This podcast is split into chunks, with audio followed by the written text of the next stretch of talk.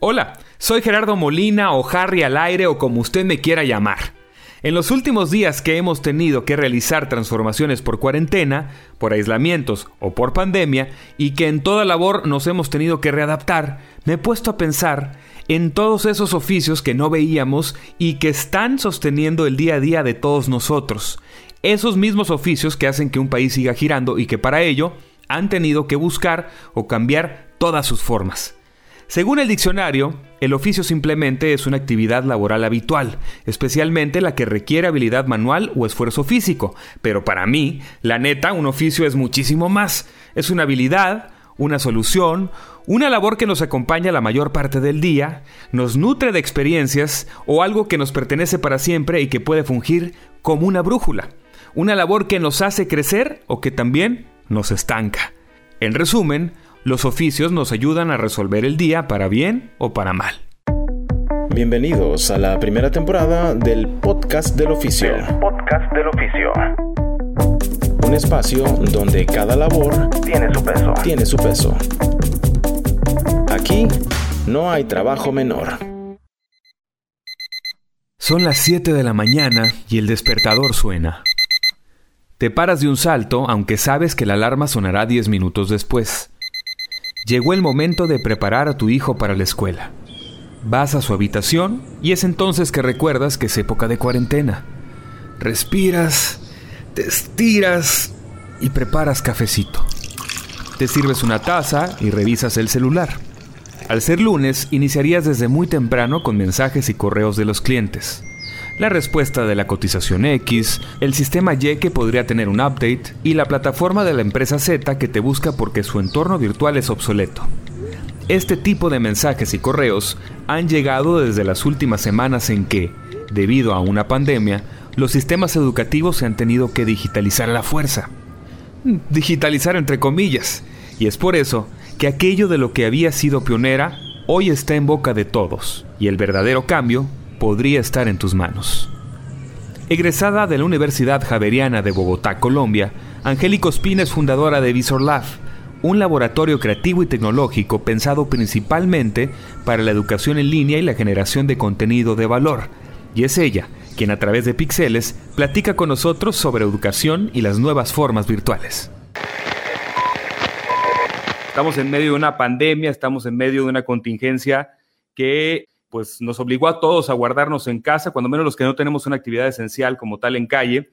Y entre los, entre los más afectados, sin haberlo creído como tal, tienen que ver los niños o estudiantes o las personas que apenas y a la fuerza se tuvieron que adaptar a los distintos entornos virtuales. Y es por eso que me complace darle la bienvenida a Angélica Ospina. Ella es maestra de la Universidad de Javeriana de Bogotá, estudió por allá, eh, radica en la ciudad de Tijuana, pero también es fundadora de Visor Lab, que es un laboratorio creativo y tecnológico pensado principalmente para la educación y la generación de contenido de valor, digamos, en distintas aristas, ¿no? O todo lo que conlleva la misma educación y que, bueno, creo que es importante porque hoy por hoy, repito, ¿no? En, temas educativos, los estudiantes están, pues, un poquito rezagados, sobre todo en Latinoamérica, a lo mejor no en Estados Unidos. Pero para platicar de todo esto, nos vamos a dar la bienvenida a nuestra querida Angélica. ¿Cómo estás, Angie? ¿Cómo estás? Muchas gracias, Harry. Gracias por, por la invitación y, y pues qué honor ser la primera de, de este proyecto tan bonito. No, estamos encantados de, de poder platicar porque, bueno, igual, no sé si tú lo sepas, pero mi madre es maestra, por ejemplo, ¿no? Entonces fue de las principales afectadas en el tema de la, pues, de crear entornos virtuales, ¿no? Y cambiar las formas de educación. Hoy por hoy está batallando todavía, a pesar de que tuvimos que entrarle al quite, ¿no? El tema de educación virtual en México. Pero me parece importante poder hablar y, que nos compartas también tus experiencias a lo largo de unos cuantos minutos por acá en este inicio de podcast. Angie, para empezar, bueno, estaremos hablando de educación en línea, tú como creadora de entornos virtuales, pero en realidad, cuando hablamos de educación en línea o e-learning, ¿de qué estamos hablando? Pues bueno, básicamente estamos hablando de un entorno, de una herramienta, ¿verdad? Cuando hablamos de educación en línea, estamos hablando que los procesos de enseñanza y aprendizaje se dan a través de herramientas tecnológicas montadas sobre Internet. Entonces, eso automáticamente nos dibuja dos panoramas. El problema tecnológico, ¿cierto? el computador, los celulares, tablets, y el problema pues ya de cómo cambia la metodología cuando tú ya no tienes a tus alumnos o los alumnos no tienen al docente enfrente. Eso es educación en línea, básicamente. Ok, y no lo hace ni mejor ni peor realizar estudios a través de, de entornos virtuales como tal. Es que son muy diferentes. Durante mucho tiempo como que se ha intentado poner o equiparar cuál de las modalidades es más efectiva que otra, como si estuvieran compitiendo. Y en realidad no compiten. O sea, simplemente la, la, educación presencial tiene unas capacidades con unas limitantes y unas características y la educación en línea o a distancia tiene otras y tiene otros alcances. De hecho, hay un modelo eh, que es conocido como modelo blended, que se mezclan las dos, ¿no? Tienes eh, algunas clases presenciales y digamos que las virtudes de tener la experiencia presencial de, del maestro, pero parte del proceso de aprendizaje también se, se realiza en línea en plataformas educativas. Entonces, sí, no, yo creo que uno de los problemas es ponerlos a competir. Son completamente diferentes. o sea, uno tiene sus propios procesos didácticos y otro tiene sus propios procesos didácticos. Exactamente, sus propias dificultades, sus propios lenguajes, sus propios retos, cambia completamente. No es el mismo educador que tenemos enfrente al educador que tenemos a través de una plataforma. Es cambia todo el proceso, todo el proceso educativo cambia. Ok, entonces, y digamos que ya depende también del mismo maestro el que el proceso valga la pena tanto en línea o presencial. O sea, hay maestros que son muy buenos para hacerlo presencial, pero hay maestros que, digo, tengo que decirle como a mi mamá, que le ha costado mucho trabajo hacerlo en línea, ¿no?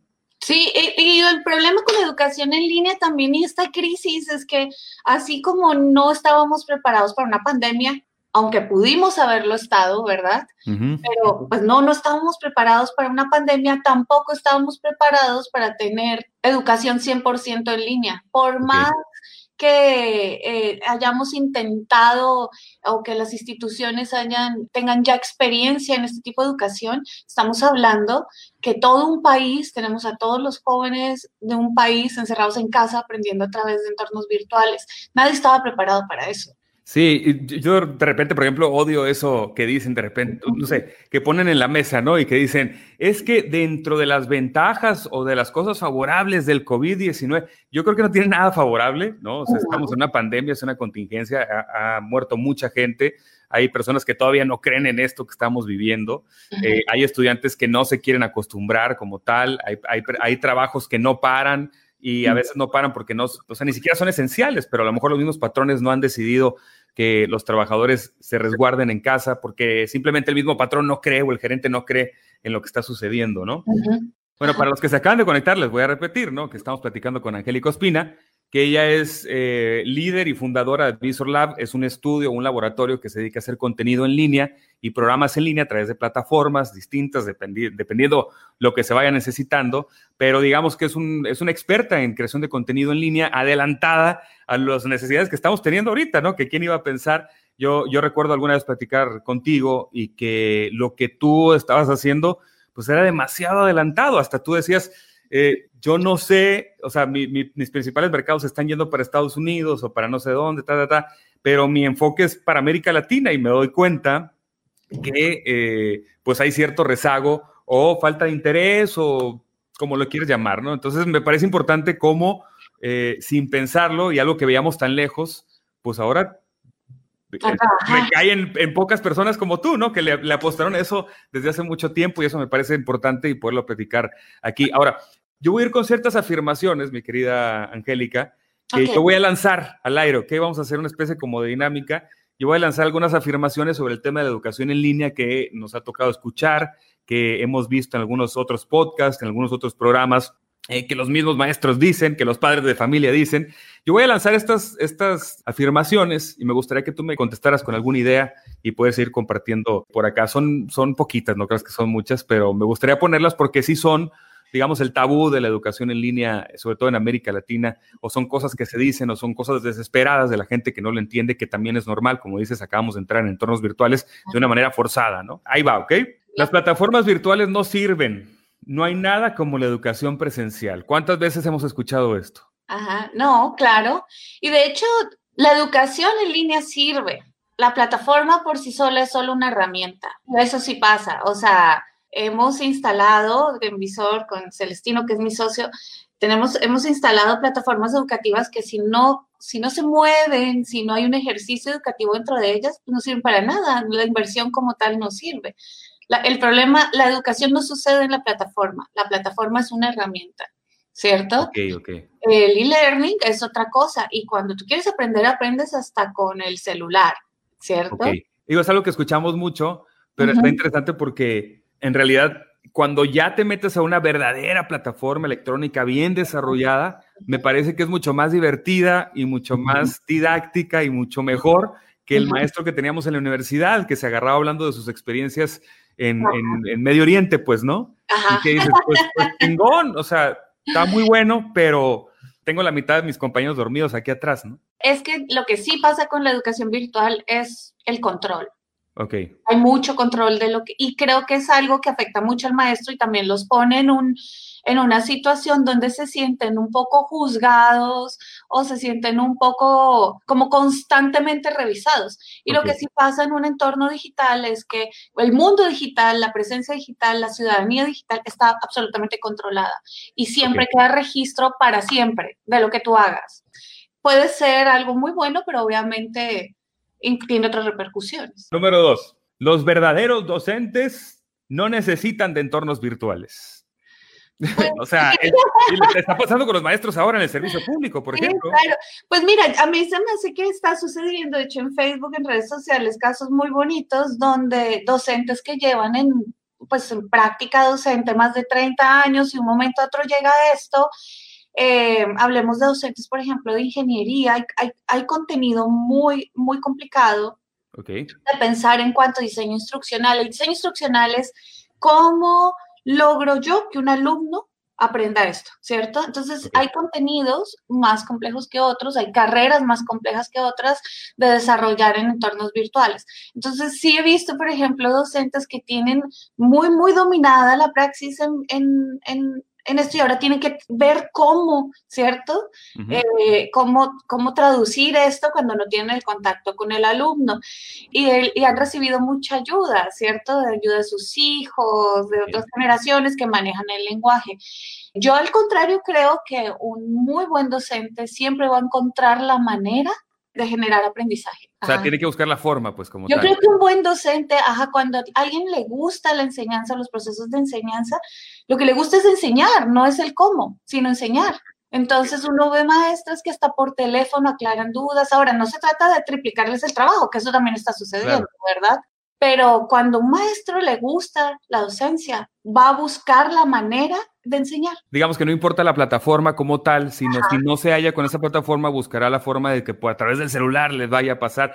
A mí, a mí me pasó eso, y lo tengo que decir, no estoy balconeando, ¿no? De los que conozcan a mi mamá, ¿no? Pero, pero pasó eso en casa, ¿no? Que, que el sistema educativo se tuvo que adaptar a plataformas, lo mejor, pues lo más rápido posible y lo más completas posibles y de repente, ¡pum!, dice, no, pues todos estamos eh, de acuerdo en que la plataforma para usarse es Google Classroom, ¿no?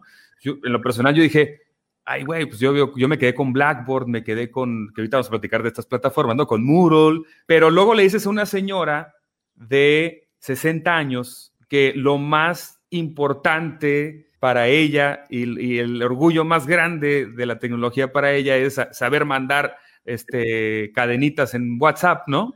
Entonces, dile, métete a Google Classroom donde es un salón lleno de posibilidades y se quedan como, güey, ¿no? Ajá, Entonces, yo, yo he visto esa parte del rezago, pero también he visto, por ejemplo, que de parte de mi madre fue, ok, yo no le entiendo mucho, sé dónde están los contenidos y yo voy a ver la manera de cómo conectarme con los papás de mis alumnos para realizar los trabajos a distancia, porque yo no entiendo a través de una plataforma virtual cómo hablarlo, cómo decirlo, si estoy al aire o no estoy al aire, si estoy, ¿sabes? O sea, si a nosotros nos cuesta trabajo, imagínate para un maestro a punto de retirarse, que los servicios eh, educativos, sobre todo gubernamentales o públicos, están llenos de maestros de edades avanzadas, pues, ¿no? O a punto de jubilarse o retirarse. Entonces, eso, eso para mí es un reto súper importante. No culpo al sistema educativo de imponer algo pero sí creo que deben de estarla pasando muy difícil ahorita, ¿no? Y de hecho también evidencia un problema, no un problema, algo que está sucediendo y es una cosa es la docencia, digamos, el proceso de enseñanza y otra cosa es la evaluación de la enseñanza. Entonces, lo que está sucediendo es que, y por experiencia propia te lo digo, es que esta plataforma, Google, Google Classroom, es una muy, muy buena plataforma, pero es, eh, digamos, no es un LMS, no es un... No es interactiva. No, eh, no, más que eso es que no es un administrador de un sistema de enseñanza, simplemente es un puente, es un conector que tiene casillas donde tú subes recursos. Pero ni el docente estaba preparado para hacer recursos, ¿cierto? Generar contenido educativo. Entonces, está buscando de lo mismo que consumen en YouTube, de PDFs, de no tengo ni idea de dónde están sacando las cosas, ¿verdad? Y del el resto son generar actividades. Entonces, lo que estoy notando es que para hacer sentir que existe un proceso de enseñanza, lo que están es saturando a los niños con actividades y tareas sin haber un proceso, ¿cierto? Sin haber un proceso de enseñanza previo. Ahora, no los culpo, pues no estaban preparados. Esto, estamos en un momento de cambio, el docente no, no está así, pues no hubo tiempo de, de está aprendiendo en la marcha, ¿verdad?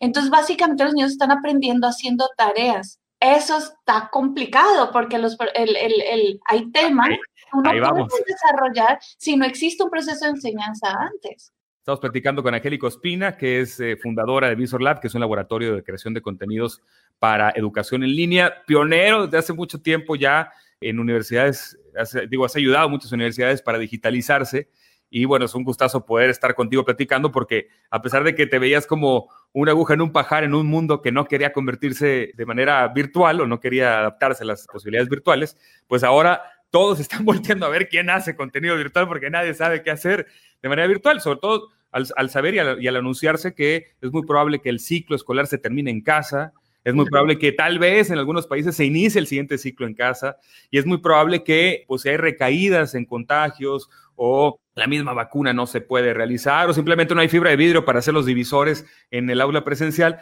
pues que se siga la educación en casa. Eso es importante, ¿no? Ajá, sí. Entonces, bueno, vámonos con la siguiente afirmación. Para los que nos están escuchando, estamos en un ejercicio de afirmaciones normales en la educación en línea. Estamos eh, hoy por hoy presentando el primer capítulo o episodio de un podcast dedicado a los oficios y me pareció importante que este primer oficio eh, fuera de una arquitecta de entornos virtuales como lo, como lo hace eh, Visor Lab a través de Angélico Espina, de Celestino, su socio que nos mencionaba hace rato. Me pareció importante platicar de esto porque estamos todos sufriéndola en casa. ¿Cuál es la mejor eh, forma o, cuáles son nuestras posibilidades de educar a nuestros hijos o cómo es la mejor forma de brindar educación en el caso que estemos de la otra parte como docentes? Bueno, la tercera afirmación es esta, mi querida Angie, ¿ok? Tercera afirmación es, la, la educación online funciona solo para universidad y posgrados. De ahí para el real no es muy efectiva en ese, en ese rango, ¿cierto? Porque ya tenemos alumnos que tienen dinámicas de aprendizaje personales, tienen procesos de investigación personal, entonces sí es muy efectiva. Como te digo, yo creo que nadie estaba preparado para atender kinder y primaria en una modalidad 100% en línea. Mi punto de vista es que sí es más efectiva, pero siempre han existido herramientas digitales en otros, para otros niveles, ¿verdad? Un ejemplo de ellos son los cursos de inglés. Eh, por ejemplo, la mayoría de cursos de inglés fueron pioneros en desarrollar herramientas interactivas para el aprendizaje. Los cassettes, ¿no? Los cassettes famosos de música que tenían los videos. Inclusive antes, si se acuerdan de la educación a distancia, cuando cuando enviabas cartas, o sea, por correo, y te enviaban tareas por correo. Eso pues creo que no, nos tocó en aquellos siglos, mi querida Angie, pero, pero platícanos de eso. Y ya después viene como buscar herramientas más interactivas, más lúdicas, técnicas lúdicas de aprendizaje. Yo creo que la parte de idiomas fue uno de los primeros que empezaron a indagar cómo, cómo logramos ampliar, ¿cierto?, el espectro de aprendizaje a través de, desarrollos tecnológicos. Y el, la enseñanza de los idiomas empiezan desde chiquitos. De hecho, hay una, hay una aplicación divina lastimosamente costosa, como toda la tecnología, que es el mismo juego que juegan los niños, el mismo jueguito fan de los niños que se llama Minecraft. Tiene una versión de Minecraft Education. Está genial pero es solo para instituciones. Las instituciones son las que pagan la inscripción. Y adentro hay clases de anatomía, de matemáticas, de física, de programación, aprenden Python. A través de Minecraft. Juego. Ajá. Y eso es para niños, es, apto para niños desde los cinco años. Obviamente, lo ideal es que estén siempre asesorados por padres. Claro, como también tiene la división esta, yo no sabía, por ejemplo, Lego, ¿no? Que, Lego tiene Lego for Education, que es a través de los cubitos. Y, uno se pone a pensar, yo, por ejemplo, era, bueno, soy súper fan de Lego, a mí si me das ahorita un Lego, te lo armo, ¿no? Y, hasta me quedo así contemplándolo. Ya después, de hecho, tuve una, una, temporada que me agarraba comprando cuando empecé a tener mis primeros sueldos y luego pues los dejaba en la mesa, ¿no? Y decía, no, qué tiradero de dinero es este, pero, pero es por eso, ¿no? O sea, el, el, el hecho de poder armar, cambiar, pero resulta que hay toda una tendencia también a la educación a través de, la, de fomento a la creatividad por piezas de Lego, de un juguete que vimos toda la vida, ¿no? Claro, pues Lego ha explorado mucho también la parte de robótica. Hay un área en la educación y, y, que es muy fuerte en la educación en línea que se llama gamification, que es como técnicas lúdicas del aprendizaje y es aprender jugando. Y es ahorita donde deberían estar todas estas herramientas pues a full, ¿verdad? Pero pues sí, hay que, sí existe la otra realidad y es que no son herramientas, pues son herramientas costosas. La producción de contenido interactivo implica ciertos skills y ciertas, sí, como ciertos conocimientos para lograrlo hacer y no está tan democratizado, digamos. Entonces, eh, ahí eh, yo creo que es otro de los cambios que va a suceder ahorita. Tenemos que democratizar más esas herramientas tecnológicas. Porque, fíjate, estoy aquí viendo un comentario que, que yo me divido en, ay, como en que entre sí y en que no, pero creo que tiene cierta razón nuestro querido Alfonso Paredes Cervantes, que dice, en estos días deberíamos relajarnos un poco y no ponerle tanta atención a la educación, todos, escuelas, maestros y padres. No va a pasar nada si los alumnos se retrasan tres o cuatro meses ante, me imagino, refiriéndose a algo tan inesperado como es una pandemia. No tiene mayor efecto en el gran esquema de las cosas, es más importante mantener la salud mental en estos días de encierro Estoy de acuerdo desde el aspecto en que el haber tratado de meterse de manera virtual fue muy atropellado y se han llevado entre las patas pues a los mismos alumnos, ¿no? Creo que se pudo haber actuado de una manera un poquito más reservada para tratar de solucionar el cierre idóneo por una pandemia y no el cierre igual a un cierre presencial. No sé si no sé si me explico, pues. Sí, es que, por ejemplo, el comentario de Alfonso lo que evidencia es el estrés del aprendizaje y la educación no debería ser estresante nunca. Exacto. Por eso puse como ejemplo los procesos de aprendizaje a través de Minecraft o de aplicaciones, de juegos. Eh, lo, que, evidencia eso es que, pues, ¿por qué te va a estresar aprender? Si aprender es un proceso que hacemos cada momento de nuestra vida. Claro, Desde que entras a Facebook y te lees un artículo, de que ayer pasó uno de los asteroides más grandes cerca de la Tierra, estás aprendiendo y no hubo quien juzgara y hubo entrar este rollo de plataforma. O sea, los procesos de aprendizaje se dan todo, todo el tiempo. Entonces, lo que sí está pasando es que por cumplir una temporalidad que ya no existe en pandemia, no existe el tiempo ni modo, no sabemos cuánto vaya a durar un ciclo escolar, la noción de ciclo escolar cambia. No sé, hay ejemplos donde tú vas tomando materia tras materia hasta que culminas. Entonces, sí, efectivamente no debería haber esa presión por cumplir tiempos que ya no existen porque pues no estamos en pandemia. Pero en realidad no, el problema ahí no es la educación.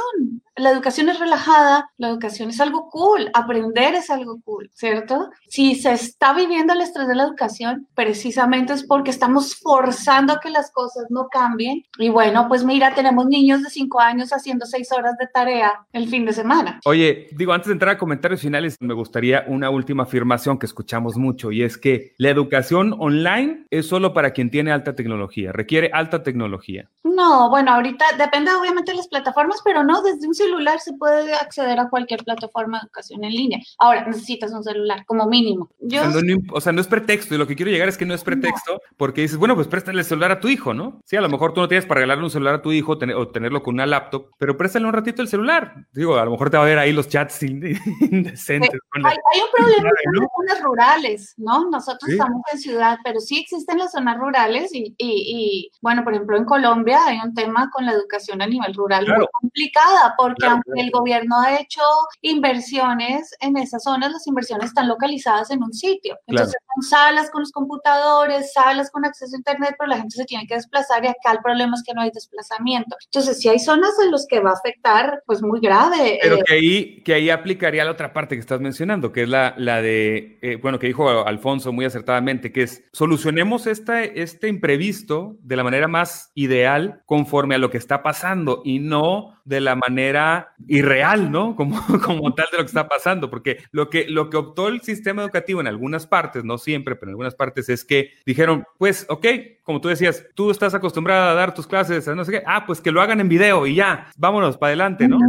Y es como, oye, espérate, espérate, no todos tienen acceso a video, no todos tienen acceso a celular, no todos los maestros saben utilizar una computadora a estas alturas del partido. Entonces, eso, eso para mí es importante y creo que es muy acertado lo de Alfonso, porque es decir, pues bueno, si aquí no se puede, no se puede. Y vemos cómo reponemos después. Es que sí, eh, por eso te digo, es como ese intento, nadie le gusta el cambio, nadie quiere cambiar. Pero ni modo, ya nos tocó, el mundo no va a ser igual, así la educación no va a ser igual y sí nos tenemos que relajar porque aunque pase rápido, no va a ser igual, la situación no va a ser igual, no se puede normalizar. Ese intento de que la educación virtual funcione como la presencial no es, es una evidencia más de no querer un cambio en el mundo. Pues ni modo, nos tocó, el mundo va a cambiar todo desde la forma en que trabajamos, los niños, nuestros hijos, van a ser niños post pandemia. Entonces, eh, van a creer con otra noción también, no solamente de la educación, sino de su salud, de sus cuidados, de la relación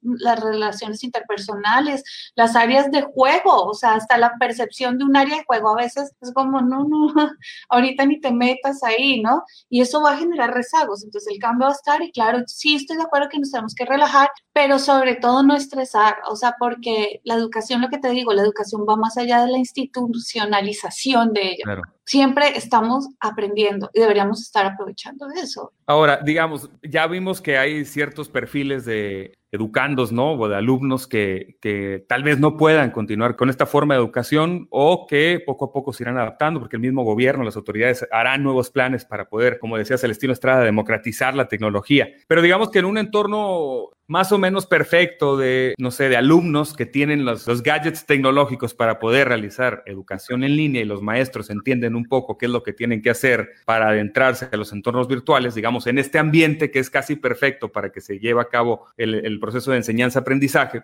¿cuáles serían las actitudes o aptitudes importantes de un usuario y también las de un docente para que esto funcione? O sea, ¿cuáles, ¿cuáles crees que sean las aptitudes, a lo mejor las dos más importantes de un alumno y las dos más importantes de un docente para que embonen perfectamente ante un episodio que nos ha llevado de nuevo a actuar sin preparación, ¿no? De hecho, fíjate que eh, acá tenemos que entender que en la educación en línea tenemos dos usuarios y es el alumno y el docente. El docente también es usuario de plataformas. Entonces, por ejemplo, los skills básicos de cualquier desarrollo digital es, pues, por ejemplo, skills escriturales, la comunicación, comunicación asertiva, el talón de Aquiles de la educación online son las habilidades blandas, que eso es algo que, que, que sí, me ha cuestionado mucho porque... ¿Cuáles serían?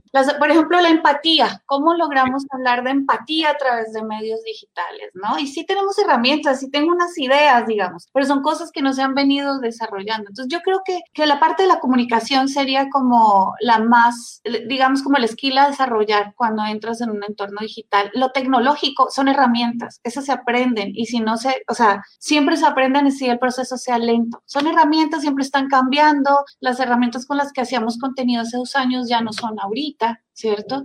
Entonces, realmente, ah, y bueno, sí, una disposición al aprendizaje. Es que todo entorno digital, el, por ejemplo, el, el, usuario de un celular, te cambian de celular y tienes que reaprender una interacción. Entonces, tiene que haber una disposición de, aprendizaje, ¿no? De esa forma embonaría, porque dice, por ejemplo, aquí Gustavo Fernández, que me parece importante, dice, uno de los cambios importantes es la transferencia de la responsabilidad. Hoy papás de alumnos consideran que el profesor es responsable de los aprendizajes en línea, pero ahora papás de alumnos se están dando cuenta que necesitan más responsabilidad, autorregulación. De hecho, lo escuchamos en la radio, nosotros trabajamos con un doctor que se llama César Lozano, y él hablaba mucho de eso, de crear horarios y regulaciones dentro del la vivencia que tenemos ahora en casa, ¿no?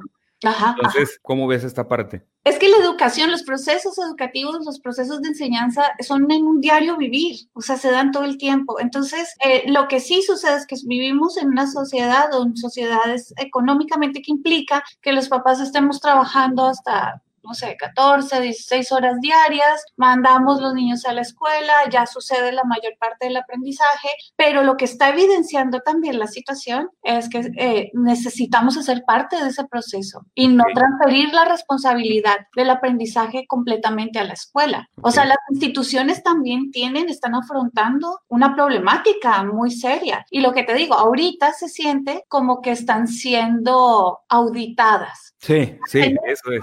al tener todo de forma en, online o productos digitales, los papás están fungiendo como auditores de lo que están pagando. Claro, porque los padres, y hay mucho comentario que dicen, bueno, pues si vamos a estar desde casa, ¿por qué no me cobras la mitad de la colegiatura? Exactamente, ajá. Ajá, ahí viene el cambio también de paradigma. Tú estás pagando por qué? ¿Por qué le pagas a un docente? ¿Tú le estás pagando la hora de estar frente a tu hijo o le estás pagando sus capacidades?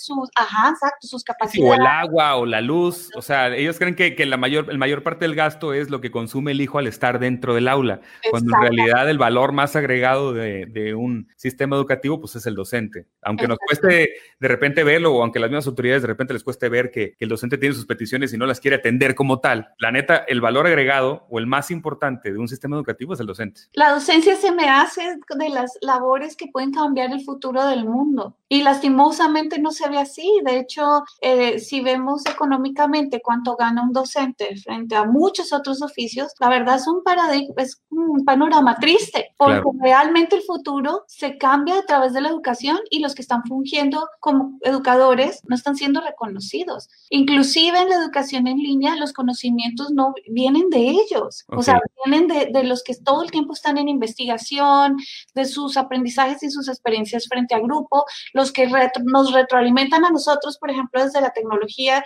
digamos, yo desde la tecnología lo que tengo que hacer es escuchar al maestro y entenderlo a él como usuario, así como al alumno como usuario. Entonces, pues está bien complicado, o sea, realmente si algo es valioso son los docentes y son los que van a cambiar el futuro. Pues. Eh, bueno, me parece importante mencionar el comment también de Valeria Martínez que dice, en la institución en que trabajo pidieron conservar el horario original de clase, pero esto provoca un choque de horarios con todas las personas de un hogar que se tienen que conectar a trabajar y estudiar. Yo sí tuve que modificar el horario. Al principio mi temor es que no me paguen porque no entré a Blackboard a mi hora, pero prefiero que puedan conectarse todos mis alumnos y esa es la mejor evidencia. Sí, de hecho a mí me pasó que entré a, al Google Classroom y salía una clase, voy a hacer llamado de lista.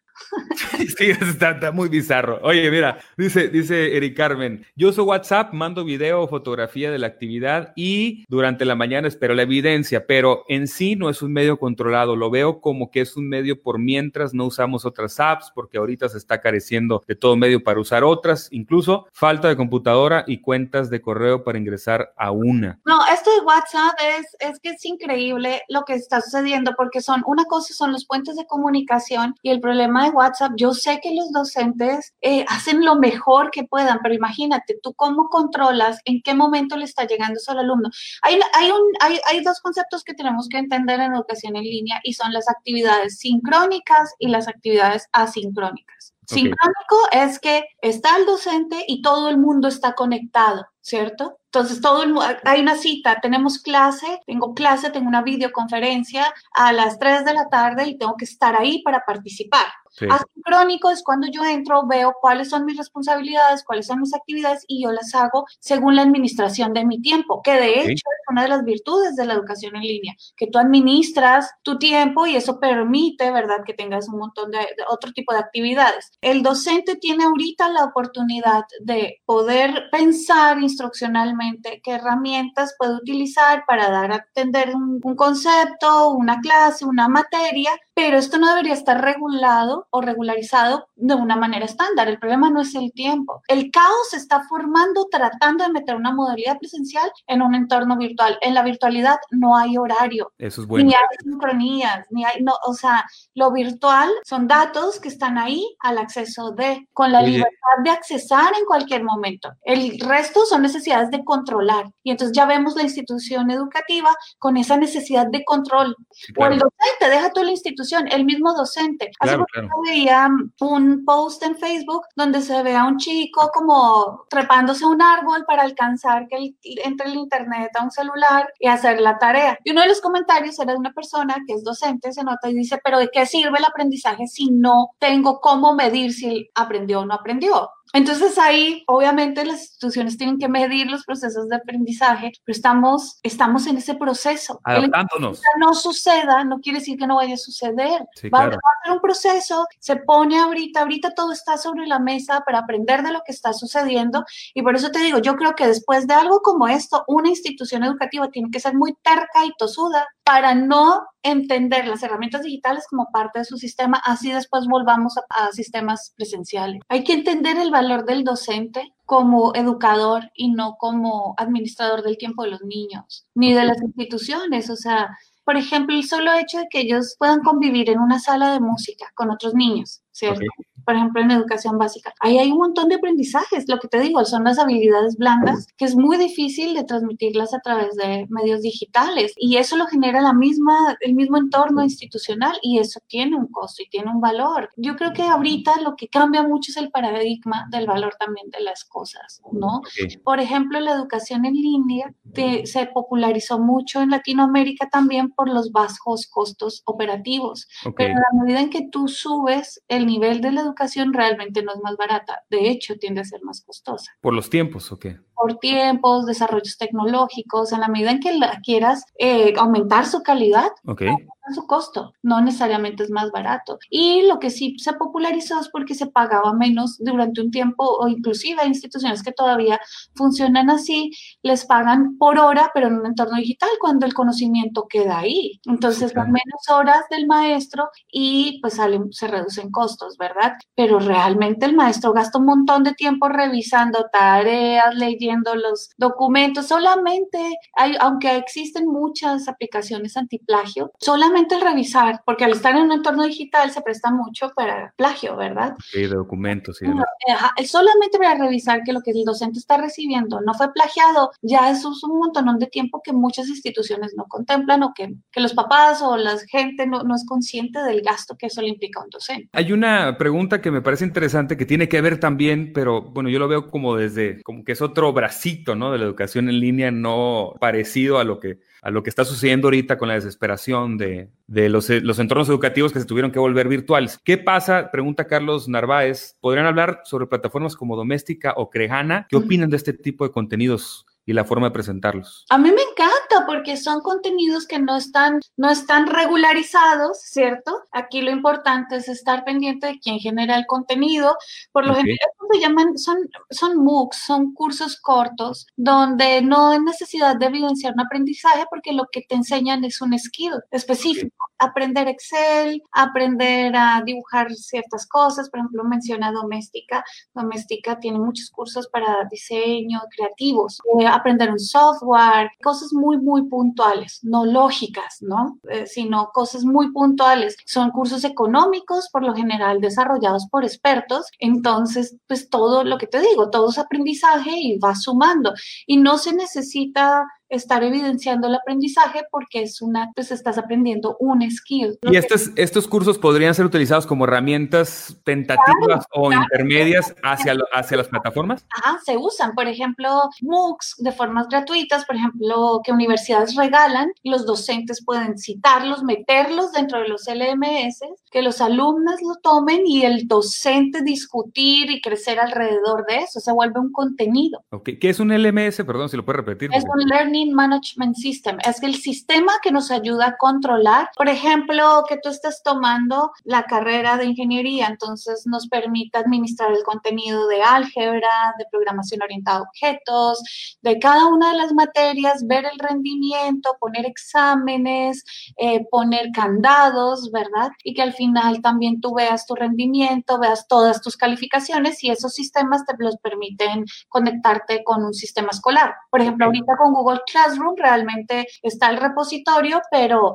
el docente va a seguir pasando las calificaciones a la institución. El LMS es un administrador de todo el sistema académico. Ejemplos. pues el más popular, eh, bueno, yo soy fan de Moodle porque es open source, es gratuito, cualquier institución lo puede tener, solo que hay que adecuarle la interfaz para que sea amigable para que sea user friendly, ¿no? ¿Cuál, cuál otro, por ejemplo? Está Blackboard, que es muy conocido. Hay uno que me encanta, lastimosamente es costoso, que se llama Canvas. Hay mm, uno que conocí hace poco, que se llama Cypher Learning, que involucra ya inteligencia artificial. Hay, hay realmente muchísimo. Hay uno que pegó muy fuerte acá en Latinoamérica, que se llama Docebo, que es sobre todo para corporativos. La educación online también involucra las capacitaciones en línea. ¿Cuál de estas tú crees que podría ser, o no de estas, o una que tú conozcas, podría dejar en este podcast como herramienta para los docentes que están tratando de sacar un poquito más de contenido? ¿Cuál has escuchado a lo mejor que podría ser algo, dejarlo, o simplemente usar el YouTube y validar la información? El problema son las áreas, ¿no? Cada área de aprendizaje, o sea, cada una de estas como que se enfoca en áreas. Entonces, dependiendo del docente, de qué,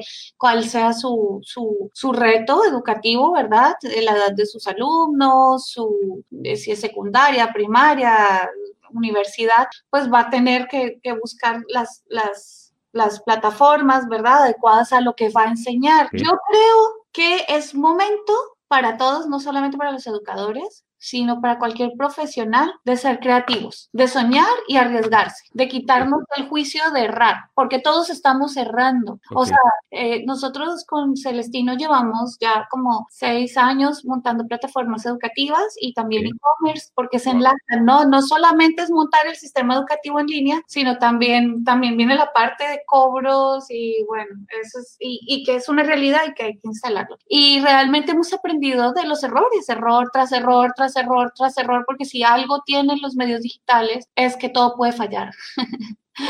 aprender a fallar con estilo. Entonces, realmente creo que el consejo sería no tenerle miedo, profesores, si les gusta grabar, si les gusta, eh, grábense hasta YouTube, eh, empezar por ahí, empezar a compartir contenidos inclusive de otros docentes que les gusta, quitarse el miedo de que los estén auditando y las instituciones que estén auditando, también entender que esto es un momento donde deberían entender que todos, todos estamos colaborando y estamos dando lo mejor de sí en un momento de muchísima crisis. Lo mismo las personas que están trabajando en casa, pues hay que ser creativos y, y de esto pues lograr sacar como nuevos medios, nuevos mecanismos. Yo creo que hay mucha educación en línea en, en YouTube, los mismos, las mismas páginas de los LMS, por ejemplo, Moodle, Canvas, te están regalando muchísimos recursos. Hay, ahorita, ahorita, de hecho, la comunidad educativa eh, se está esforzando por dar, dar. Yo creo que de hecho eh, no me había tocado ver un momento en el mundo donde la gente estuviera más concentrada en qué puedo aportar a la situación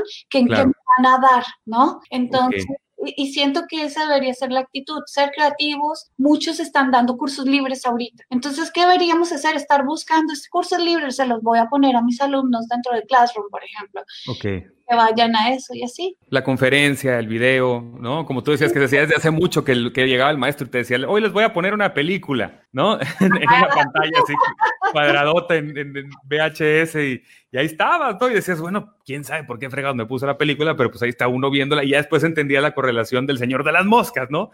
y decías, está bien cruel la pinche película, pero ahí, está uno ya viendo. De un cine está dejando películas para niños que tienen que son creadas acá en México, si no estoy mal, gratis en streaming. Eh, lo que te digo es como, es que de, de, toda herramienta se aprende, o sea, siempre estamos aprendiendo. Oye, dice, dice Alejandro Medina, en este tema de la educación virtual ha sido muy útil, pero como dice Angélica, se debe modificar el hecho de tratar de poner todo exactamente igual que el presencial. Eso yo creo que es el, el más grande error, pero tiene que ir desde quienes ponen las instrucciones, que son las mismas autoridades educativas, ¿no? Pues desde mi punto de vista caos, o sea, imagínate, tú, mismo pones el ejemplo de tu mami, ¿no? Y la institución en menos de un mes tampoco va a poder enseñar, capacitar e inclusive asumir la responsabilidad. Entonces es algo yo creo que se va a dar, yo creo que tenemos que ser pacientes porque acá estamos aprendiendo todos. Los papás estamos aprendiendo a ser gestores de la educación de nuestros hijos. Las instituciones están aprendiendo a reconfigurarse económica y administrativamente para esta crisis y también viendo qué capacidad de inversión lo que te digo, la tecnología está tecnología, la tecnología es costosa, así se diga que no, es costosa, tiene un costo. Y por otro lado, docente, que si no quería, le tocó. Entonces, estamos aprendiendo todos. Hay que ser, hay que abrazar el proceso, okay. aprender del proceso y vamos a ver qué va a pasar, pero algo bueno va a suceder porque todos estamos poniendo de, nuestra parte. De nuestra parte. Juanita Lázaro, este live me tiene demasiado encantada. Gracias por la charla. El área de educación dentro de las corporaciones es un área que necesita también muchísima ayuda. Es terrible, los multinacionales y muchas empresas no han logrado tener buenos cursos hay una oportunidad gigante. Mi querida Juanita, yo te, puedo, te voy a platicar de aquí para allá, que gracias a Visor Lab yo así los conocí porque yo trabajo en radio desde hace muchos años, pero me adentré gracias a Visor Lab a grabar voz instruccional para e-learnings, ¿no? Para empresas que ya están adelantándose, eh, que tenían equipos grandotes de capacitación y que finalmente como las, las multinacionales que tú mencionas o las maquiladoras tienen una rotación impresionante de empleados, pues por más grande que tuvieran un departamento de capacitación, era insuficiente ante tanta rotación. ¿Qué decidieron estas empresas que me ha tocado grabar algunas pues, voces, ¿no? De estos e-learnings, pues decidieron tener ya sistemas estables de capacitación para los procesos más importantes y que además tuvieran una plataforma para que los empleados pudieran revisar una y otra vez la información y eso me parece muy interesante y, y claro que hay una oportunidad gigante, mi querida Angie, ahí desde Visor Lab, ¿no? Sí, pues de hecho, gracias a la industria, o sea, es un área que las corporaciones necesitan ayuda, pero realmente han sido las corporaciones las que más le han inyectado capital y tecnología para desarrollo para la educación. ¿sí? Entonces es, una, es algo raro porque todas las herramientas tecnológicas para la educación están pensadas para un proceso de aprendizaje educativo, pero su mayor uso se da a nivel de la industria. Entonces, por ejemplo, en, eh, eh, a veces a nosotros nos es más fácil generar, que entrar, digamos, a trabajar con una empresa que con una institución educativa, lastimosamente, y son las mismas tecnologías, ¿verdad? Pero sí hay un área enorme, porque las dan mucho valor al saber también. Y, bueno, finalmente, agradeciendo todos los comentarios, preguntarte cuáles son los retos ya en lo que tú haces como producción audiovisual para contenidos de entornos virtuales. ¿Cuáles son los retos que tú ves, los dos más próximos que tengas o que, o que veas? Sobre todo tropicalizándolos aquí a Latinoamérica, ¿no? No yéndonos, porque digo, sabemos que hay países como Alemania, ¿no? Y Dinamarca que tienen unos sistemas impresionantes. Tropicalizándonos a esta frontera o a Latinoamérica, ¿cuáles son los retos como Visor Lab en la producción de esto de contenidos? Ahorita el volumen. es, es para nosotros el volumen, por un lado. Por otro lado, el reto, el reto constante que tenemos es cómo ir puliendo el reto, las herramientas entre el diseño instruccional, que es tomar la decisión, digamos, qué herramientas son las adecuadas para enseñar esto, esto y lo otro, y nosotros irnos tecnificando. Nuestras herramientas tecnológicas están cambiando constantemente, ¿no? Entonces, así como generamos contenido para el aprendizaje, nosotros tenemos que estar aprendiendo siempre, siempre, siempre. Por eso hago mucho hincapié en que el aprendizaje se da en todo, en todo. Y viene algo muy interesante también y es en entender, eh, lastimosamente no es, un, no es un general, digamos, no es para todos los tejidos sociales, pero pues ahorita también entra el Internet de las cosas, ¿no? Tenemos Alexa, los niños que tienen Nintendo Switch, bueno, yo que soy fan de Alexa, ¿no? Pero también está Google Home, o sea, las cosas tienen Internet y cuando un objeto tiene Internet, se puede volver un medio de enseñanza y aprendizaje. Y creo que en la creatividad de estar pensando, ¿qué podemos hacer con esas herramientas? Es donde es ahorita con Visor y con Celes, que siempre lo, menciono, estamos constantemente ideando algo, algo podemos hacer con eso y, desarrollando, desarrollando cosas. ¿Crees, ¿Crees que el niño que criticamos mucho tiempo porque pasaba cierta, ciertos minutos al día u horas en el iPad, ¿no? O en el videojuego, ¿crees que esto finalmente de manera contraria salió favorable y le está ayudando a poderse manejar más en un ambiente virtual? ¿O esto ya es una característica de los nenes que tienen 5, 10, 15 años que ya nacieron con la tecnología? Es que yo creo que siempre ha existido esa paranoia. No sé, por ejemplo, en mi época era pasas demasiado tiempo en el televisor o pasas demasiado tiempo en el teléfono, ¿cierto? Entonces era regularizar el televisor. Ahorita siempre hay un televisor prendido en la casa y nadie se quedó bruto, ¿me entiendes? Sí, claro, claro. Obviamente los niños... Ya, y aprendieron inglés, ¿no? Y acá, por ejemplo, ajá, acá la gente tiene muy buen inglés gracias a, a los programas de televisión que llegaban, ¿verdad? Ese no fue mi caso en Colombia, a mí me tocó crecer con Laura el chavo del 8, que bueno, aprendiste mexicano. Con el chavo, que siempre me imaginaba las tortas de jamón como un ponqué, como un pastel. Pero, mm, exacto, entonces ahorita pues también sucede, ¿no? Es como, no, mis hijos no están aprendiendo porque pasan mucho tiempo en la tablet. El problema no es la tablet, el problema es que hacen en las tablets. Entonces, claro que tienen skills digitales, claro que ya el medio no les asusta, pero pues no es lo mismo, vuelvo al ejemplo de Minecraft Education a Google Classroom en un niño de 10 años, no es lo mismo. Claro, claro, claro.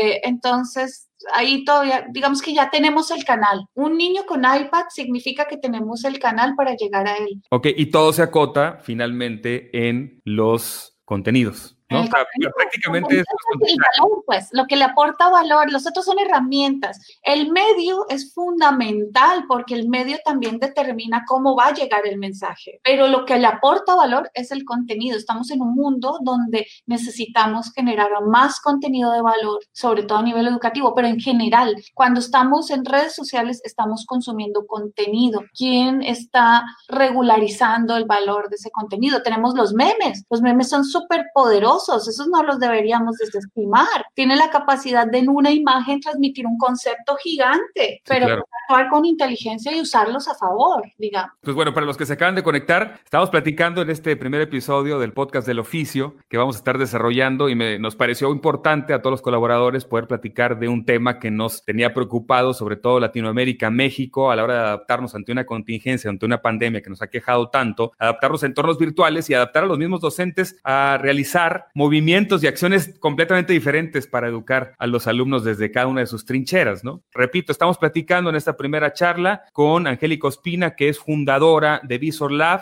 un laboratorio de contenido donde se juega y se trata de crear el mejor contenido posible para, digamos, desarrollar herramientas de enseñanza-aprendizaje en entornos virtuales, ¿no? E-learnings, educación en línea, eh, trabajo de plataformas. Entonces, pues es un gustazo poder platicar contigo eh, de un tema que, repito, está en boca de todos. Muchas gracias, Angis. No, muchas gracias. Y pues acá sí expreso, ya lo, como te comento, ya lo habíamos eh, sugerido con CELES en nuestra página de Facebook, que si algún docente, sobre todo docentes de, eh, especialmente, ¿no? De las áreas eh, kinder, primarias, si eso necesita apoyo para desarrollar, eh, como entender un poquito el medio, porque yo creo que es el área ahorita más delicada, ¿cierto? Donde menos preparación había, pues nos ponemos a su disposición para apoyar. Estamos pensando hacer un como un webinar, educadores gratuito para ver, apoyar pues a la contingencia, ¿no? Ahorita tenemos que ser muy creativos y salir de esta, ¿no? Con mucho optimismo y muchas ganas. Con toda la fuerza posible. Gracias por también compartirnos un poquito de tus labores, de, de cómo piensan todo a la hora de desarrollar entornos virtuales. Ya a lo mejor después entraremos o, a, raíz del webinar entraremos un poquito ya más en cuestiones técnicas, pero me parece importante romper con este debate que se está dando y dar un poquito de luz, repito, a los maestros, a los dueños de instituciones, a las personas que están eh, en el aula virtual, adolescentes, ¿no? Jóvenes, personas que están estudiando también, que se quedaron, porque no, no solamente fueron los niños, también los niños que están estudiando una maestría o un doctorado tuvieron, que ya estaban un poquito más habituados, pero tuvieron que meterse a full a dejar de ver a sus tutores o a sus mentores y hacerlo de manera virtual. Entonces, esta plática va para todos ustedes. Este es un podcast destinado a los oficios, es el podcast del oficio que van a poder escuchar también en línea en las distintas plataformas. Estaremos adentrándonos en todos estos oficios que no solamente han resaltado en la pandemia, sino que están a nuestro alrededor y que me parece importante hacer mención y resaltar y no simplemente van a gloriar, sino también presentar cuáles son las distintas aristas o lados interesantes, ¿no? Ya sea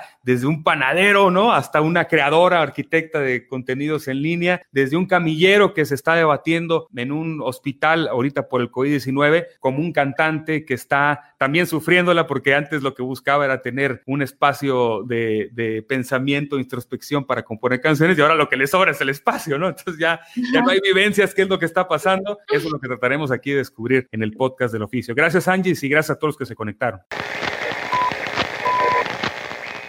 Gracias por escuchar el podcast del oficio. podcast del oficio. Una producción de Harry al Aire y Hugo Box en colaboración con la ilustradora Lilondra. Gracias también por compartir nuestros contenidos en tus redes sociales. Te esperamos en el próximo episodio con un nuevo invitado. Esto es el podcast del oficio.